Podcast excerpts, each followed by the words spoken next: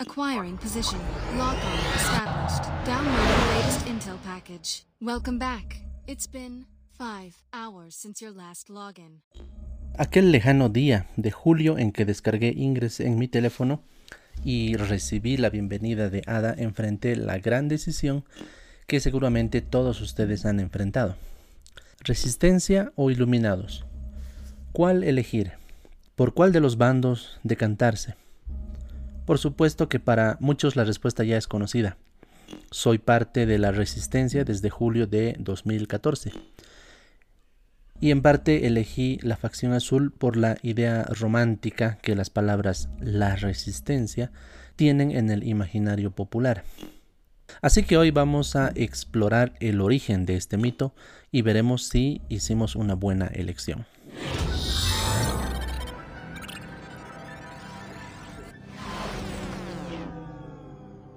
Antes de empezar, quiero aclarar que este episodio no es ninguna glorificación de la facción azul dentro de Ingress, ni la justificación de la rivalidad entre facciones o jugadores. Es algo mucho más interesante. Empecemos.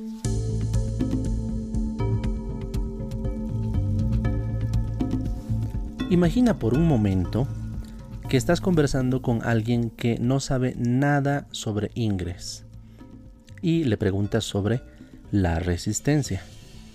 Tal vez te diga que lo primero que se le viene a la cabeza es la película de Star Wars, donde el joven Luke Skywalker conoce a Obi-Wan Kenobi para rescatar a la princesa Leia y luego unirse a la resistencia para luchar contra la amenaza del Imperio Galáctico y el malévolo Darth Vader. Todos soñamos alguna vez ser Luke Skywalker y embarcarse en una aventura para salvar el universo. Seamos honestos, todos soñamos alguna vez ser Luke Skywalker y embarcarse en una aventura para salvar el universo. Ser el héroe de la historia, escoger el lado ganador, vencer a un villano poderoso, ser miembro de la resistencia es un deseo tan humano que hasta se ha convertido en un mito. Y esto de hecho no tiene nada de malo o raro, pues la, historia de Luke puede ser todo lo buena que quieras, pero no es original. De hecho, es el ejemplo clásico de una estructura de relato que se conoce como el viaje del héroe.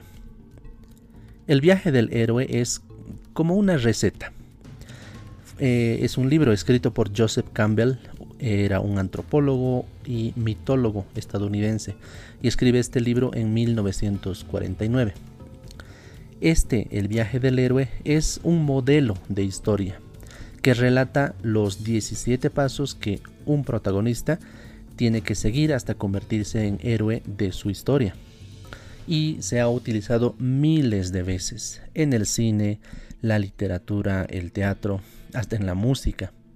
Desde Ulises, el héroe de la Odisea, o Sigfrido, el héroe del Anillo de los Nibelungos, hasta Shrek, el ogro héroe de DreamWorks. ¿Hacemos la prueba? Revisemos este mito paso a paso. En un principio, el protagonista vive tranquilamente y sin problemas, tal como Luke Skywalker en la granja de su tío Ben hasta que recibe una llamada a la aventura y puede que la rechace, tal como Po, el panda que no cree ser el guerrero dragón de la profecía. Pero nuestro protagonista conoce a un maestro y a otros aliados en su aventura, tal como Sebastián Baltasar conoce al dragón Falcor en la historia sin fin quien le ofrece ayuda sobrenatural o mágica para completar la misión. Más adelante, nuestro protagonista vivirá muchas aventuras, junto a sus aliados, donde irá descubriéndose cada vez más, puede que gane o pierda en algunas, pero aprenderá algo en esas experiencias, tal como Marley, el pez payaso, en su travesía por el océano, mientras busca a su hijo Nemo hasta que sufrirá una gran revelación que lo enfrentará a su mayor prueba, tal como Neo, que debe arriesgarse para rescatar a Morfeo de las garras del agente Smith en la película The Matrix. Finalmente, nuestro héroe vivirá una expiación o completará su reto más difícil, donde vencerá al mayor villano, pues ya posee toda la sabiduría que necesita para completar la gran aventura, tal como le ocurre a Harry Potter, que se sacrifica para vencer a Voldemort en el último libro de la saga. Y el protagonista regresa vencedor a casa, como el héroe que estaba destinado a ser, tal como Frodo regresa a la comarca, luego de vencer a Sauron destruyendo el anillo en la montaña del destino. ¿Verdad que sí? Esos pasos se repiten una y otra vez, y esa es la historia que nos gusta ver, leer, escuchar o vivir. Todos deseamos alguna vez vivir esa aventura, y mucho más si somos parte del lado bueno, el lado correcto de la fuerza, es decir, parte de la resistencia. Y si bien este camino del héroe funciona bien en la ficción, la resistencia como concepto es mucho más poderoso, pues está basado en una historia real. Y no, no estoy hablando de la resistencia fundada por el padre de Leia Organa, ni de la resistencia liderada por John Connor contra Skynet y las máquinas físico-culturistas, sino de la verdadera y única la résistance française. La resistencia francesa. La famosa resistencia francesa surgió luego de la ocupación nazi a Francia en 1940. Ese año, Hitler pudo pasearse victorioso por los campos elíseos, luego de que un mariscal llamado Philippe, Philippe, Philippe Pétain. Gracias firmara un armisticio y se aliara con los nazis, permitiéndoles el avance sobre suelo francés. Afortunadamente, ese mismo año, un general llamado Charles de Gaulle, de Gaulle, que ya contaba con 50 años en ese momento, viajó a Inglaterra, donde fue reconocido por el primer ministro Winston Churchill como representante de la resistencia ante Gran Bretaña y los aliados y empezó a organizar un ejército que finalmente expulsaría a los nazis de Francia cuatro años más tarde, en 1944. Pero el general eh, de Gaulle no lo habría logrado sin la ayuda de la llamada resistencia interna, que de única resistencia tenía muy poco, es decir, no era un movimiento unificado y ni siquiera compartían una misma ideología. Es decir, podías encontrarte con miembros del Partido Comunista francés o judíos refugiados o cualquier otra persona que cuyo común denominador era simplemente el deseo de expulsar al ejército nazi de Francia.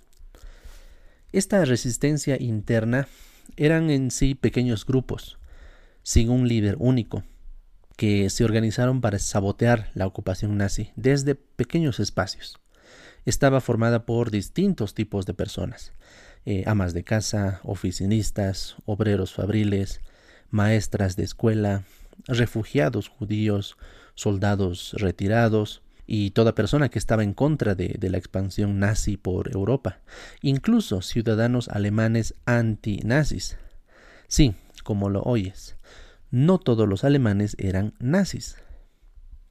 Algo similar a lo sucedido en la película Bastardos sin Gloria del genial Tarantino, que se sitúa precisamente en la Francia ocupada, y sus habitantes, más algunos alemanes eh, contrarios a Hitler, cada uno por su lado hacen acciones individuales y pequeñas para resistir esta invasión extranjera.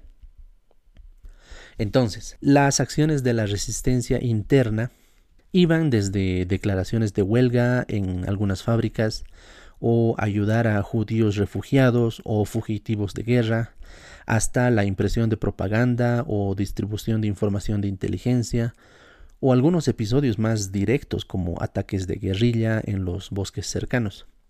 Es ahí donde nace la famosísima frase Vive la résistance. Vive la résistance. Ok, ok.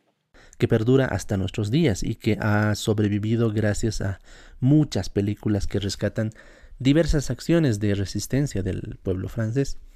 La suma de todas estas fuerzas lograron debilitar al ejército de Hitler en, en varios frentes, lo suficiente como para posibilitar el desembarco de los aliados en la playa de Normandía en junio de 1944. Y dos meses después, en agosto de ese año, Charles de Gaulle anunciaba la victoria en los mismos campos elíseos de París.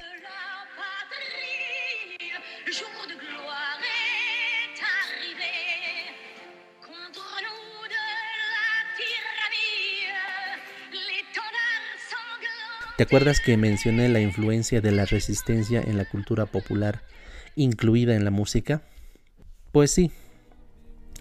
Si eres tan fanático de la banda británica Muse como yo, sabrás muy bien que el quinto álbum de esta banda se llama ni más ni menos de Resistance.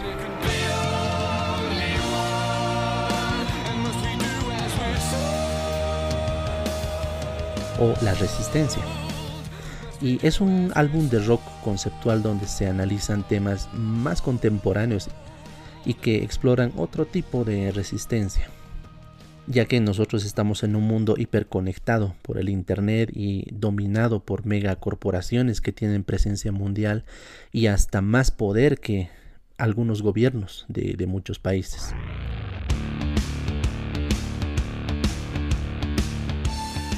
En palabras del vocalista que se llama Matt Bellamy, la resistencia, o sea, su disco, hace referencia a una resistencia civil y pacífica contra esas grandes corporaciones que poco a poco están controlando nuestras vidas, nuestra información privada y hasta nuestros deseos. Eh, fácil, con sus productos y con el único deseo de vender y vender y vender más, sin que les importe la contaminación o, destrucción de espacios naturales. ¿Te parece que está exagerando? Yo creo que no. Y para muestra un botón.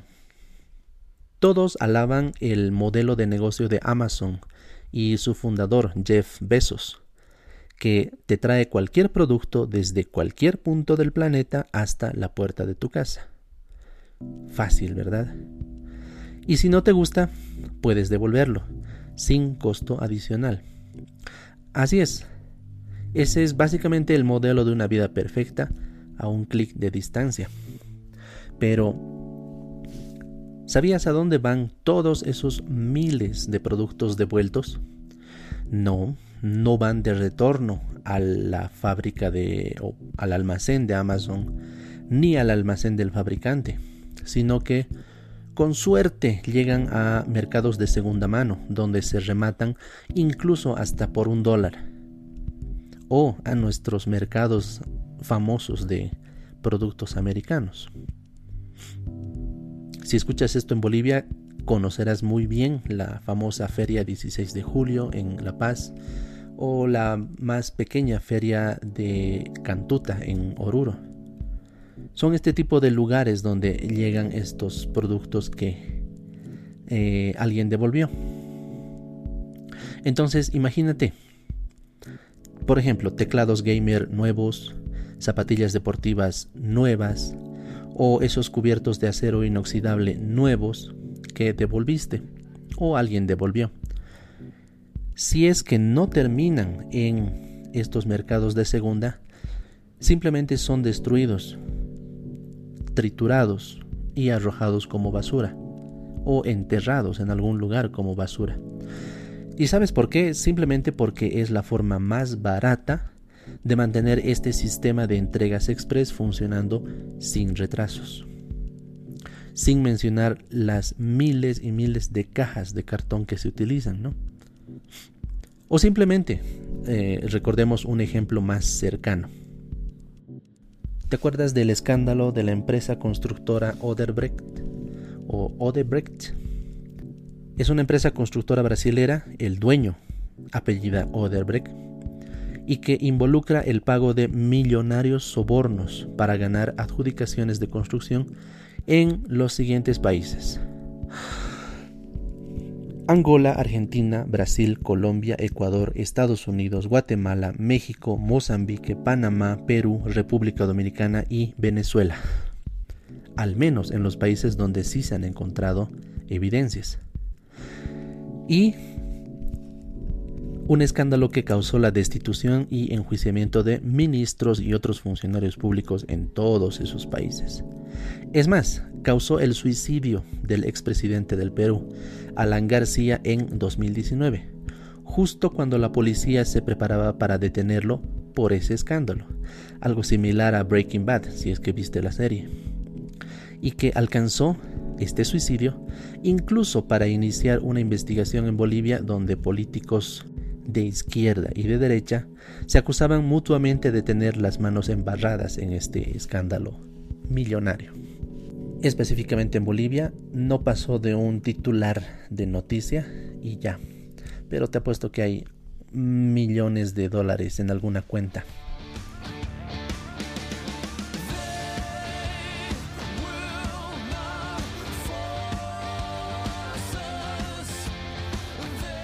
Como ves, Muse, la banda, y su visión apocalíptica del mundo actual no están tan lejos de ser real y vigente en nuestro propio patio.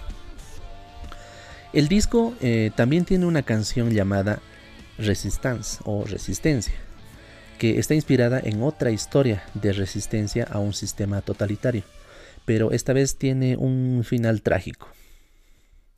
La canción Resistencia relata el encuentro clandestino de dos amantes que se ocultan para expresar sus sentimientos de amor. Y el coro dice claramente, Love is our resistance.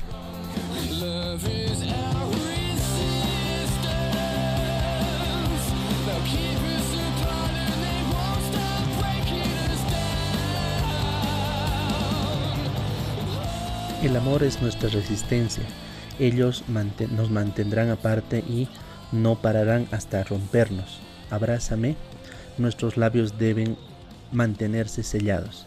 Si vivimos una vida eh, de miedo, esperaré cientos de años solamente para ver tu sonrisa de nuevo.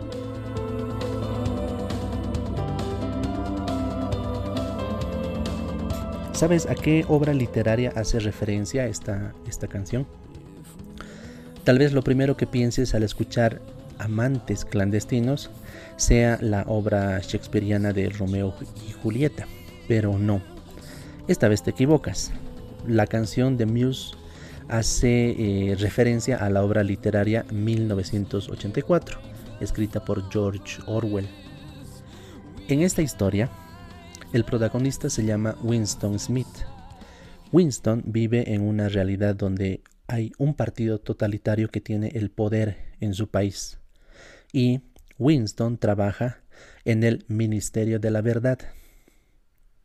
Su trabajo es reescribir la historia para que se adapte a una realidad que le conviene al partido y al gran líder llamado el Gran Hermano, llegando incluso a destruir hechos históricos, como si nunca hubieran ocurrido o maquillarlos para que el gran hermano y su partido continúen en el poder. Al mismo tiempo este partido siembra el miedo entre su población, mm, metiendo espías entre la gente o mucho más directamente con la policía del pensamiento. También hay existe una especie de ejercicios obligatorios diarios a donde tienes que asistir estos se llaman los dos minutos de odio, donde todos deben participar sentándose frente a una pantalla para odiar al enemigo del pueblo, un supuesto líder opositor que quiere destruir al país y, por ende, supuestamente el gran hermano es la única salvación. Hasta aquí, ¿les suena esta a una realidad, a la realidad de algunos países o líderes populistas latinoamericanos? Seguramente que sí. Entonces, en, en, el libro, un día Winston conoce a una mujer que se llama Julia. Ella le confiesa su amor, entonces juntos empiezan a buscar y descubrir lugares ocultos porque en todo, toda la ciudad existen cámaras. Pero descubren algunos lugares ocultos como un campanario o una tienda de libros de, de, una persona que les, que les supuestamente es su amigo.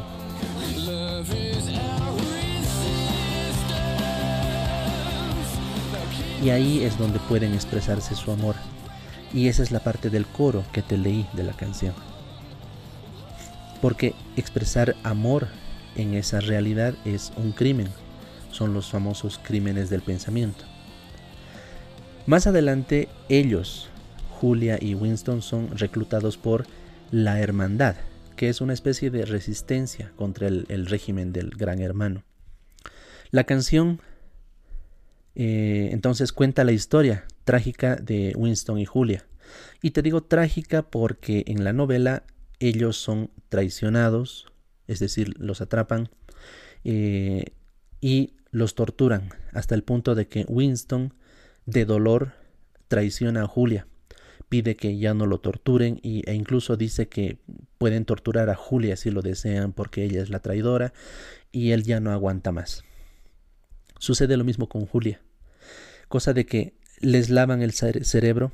Winston, eh, más adelante, Winston se vuelve a encontrar con, con Julia porque vuelven al trabajo, al, Ministerio de la Verdad, pero al, al verse ya no son los mismos. Ambos confiesan que traicionaron al otro y no queda ningún rastro de, su amor. Tienen el, cerebro totalmente lavado.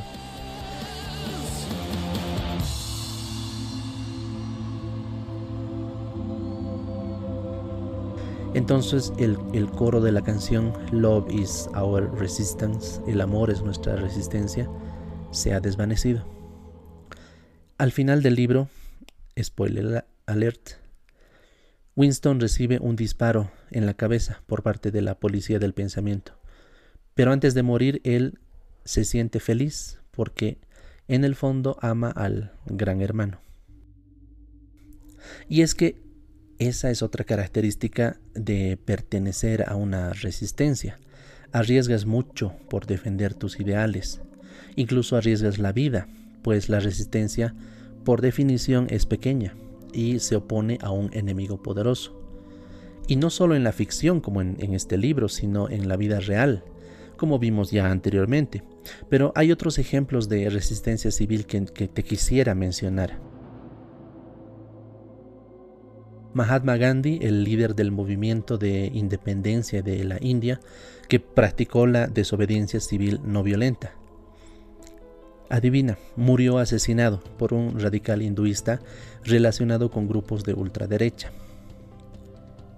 Martin Luther King Jr., pastor estadounidense de la Iglesia Bautista y activista, gran activista del movimiento por los derechos civiles para los afroestadounidenses además también de activista contra la guerra de Vietnam. Adivina, fue asesinado por un segregacionista blanco en Memphis, Tennessee, y hasta hoy es reconocido como uno de los mayores líderes y héroes de la historia de la no violencia en Estados Unidos. Eh, hay muchos otros ejemplos anónimos de resistencia civil, más allá de estos famosos que te comento. Eh, por ejemplo, la revolución de los claveles en Portugal, el movimiento contra el apartheid en Sudáfrica, las protestas en la plaza Tiananmen en China, ahora mismo las protestas de mujeres en eh, Afganistán contra el, el, régimen talibán que acaba de invadir el país. Da.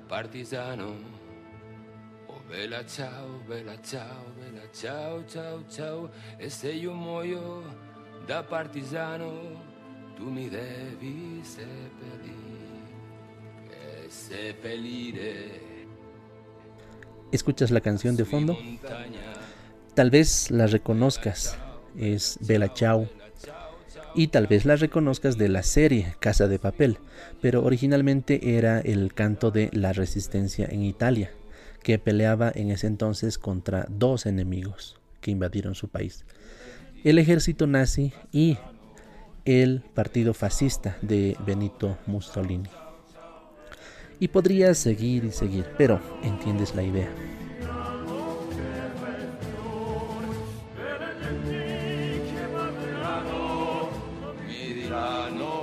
Pero me gustaría acabar con un enfoque diferente y para eso vuelvo nuevamente al disco de Muse. Al principio te dije que era un disco de rock, pero sorpresivamente si escuchas el disco, los últimos tres temas forman parte de una sinfonía.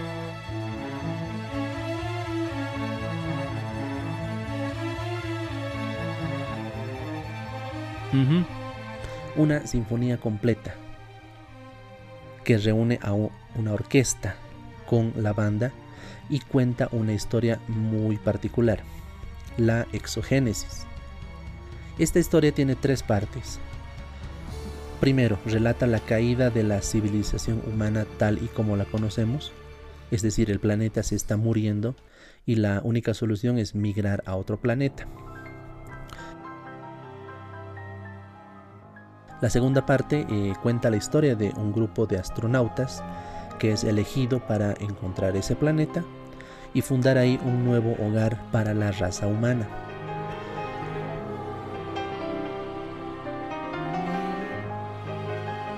Pero finalmente en el tercer acto, ellos, es decir, los viajeros, se dan cuenta que la historia de destrucción de nuestro ecosistema se iba a repetir indefinidamente en cualquier planeta, si es que la, raza humana no cambiaba y reconocía que los seres humanos no somos los dueños ni del planeta ni de las otras especies animales.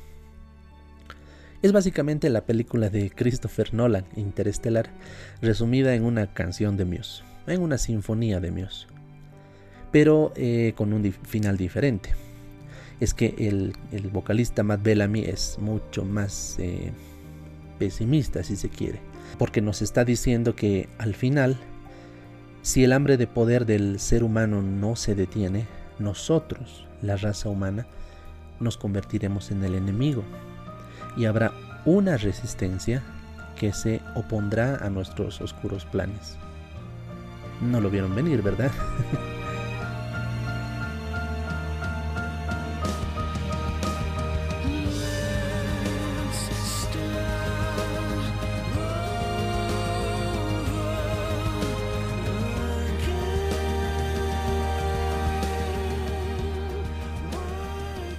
Ah, de paso, el guion de Interestelar también es otro ejemplo clásico de El viaje del héroe. Bueno, es un cuento siniestro, ¿no? Un poco. Y es que incluso la resistencia no es exclusiva de la humanidad. Y sin querer podemos pasarnos al lado oscuro de la fuerza, como, como vimos en la canción. Quisiera leerte un pasaje pequeño de Michel Foucault. Michel Foucault es un filósofo francés que escribió este justo este pasaje bien interesante. Sueño con el intelectual destructor de evidencias y universalismos, el que señala e indica en las sugestiones del presente los puntos débiles, las aperturas, las líneas de fuerza, el que se desplaza incesantemente y no sabe a ciencia cierta dónde estará ni qué pasará mañana pues tiene centrada toda su atención en el presente. El que contribuya allí por donde pasa a plantear la pregunta de si la revolución vale la pena y qué revolución y qué esfuerzo es el que vale, teniendo en cuenta que a esa pregunta solo podrán responder quienes acepten arriesgar su vida para hacerla.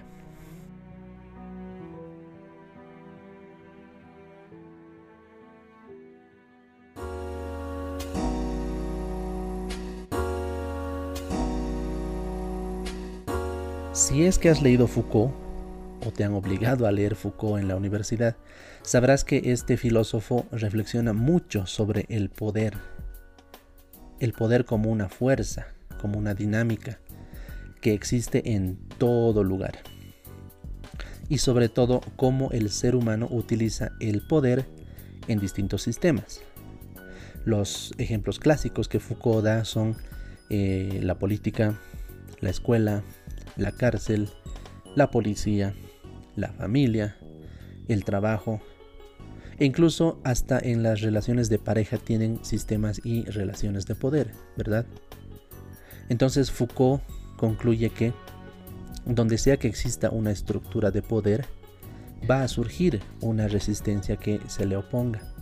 Es como un opuesto natural, como un yin a un yang que ofrece un freno. Es decir, incluso a la propia resistencia, cuando sobrepasa los principios por los que solía luchar, le surge una contrarresistencia, si quieres, tal como escuchamos en las propias palabras de, de Foucault. Entonces esto finalmente me llega a preguntarme, ¿por qué será que Niantic ha elegido la resistencia como el nombre para la facción azul, volviendo al juego? Y te adelanto que no pienso que la respuesta sea tan simple como para oponerse o para luchar contra los iluminados. Más bien, la historia nos ha demostrado que una resistencia surge cuando un poder establecido tiene actitudes totalitarias o absolutistas. Pero de esto me gustaría hablar en el siguiente episodio. Por tanto, dejo la pregunta abierta.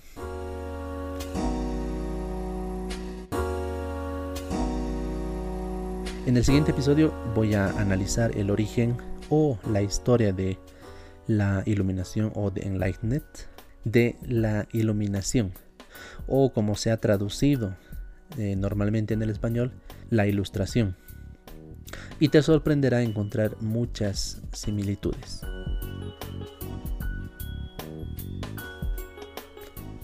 Muchas gracias por acompañarme en esta nueva granja con Felini el gato. Si te gustó este episodio, cuéntamelo en Twitter o en Instagram, que es donde estoy presente como Felini el Gato. Si cometí algún error histórico también, me gusta charlar sobre ese tema. Y si tienes alguna teoría sobre los iluminados o la iluminación o cómo podría abarcar el siguiente episodio, también estás invitado o invitada para charlar. Mientras tanto, Recomienda este podcast a otros agentes, a otros jugadores o a otras personas que les guste este tema. Pueden encontrarnos en Spotify, Apple Podcasts, Google Podcasts o cualquier otra aplicación de podcast. Se despide tu anfitrión, Felini el Gato.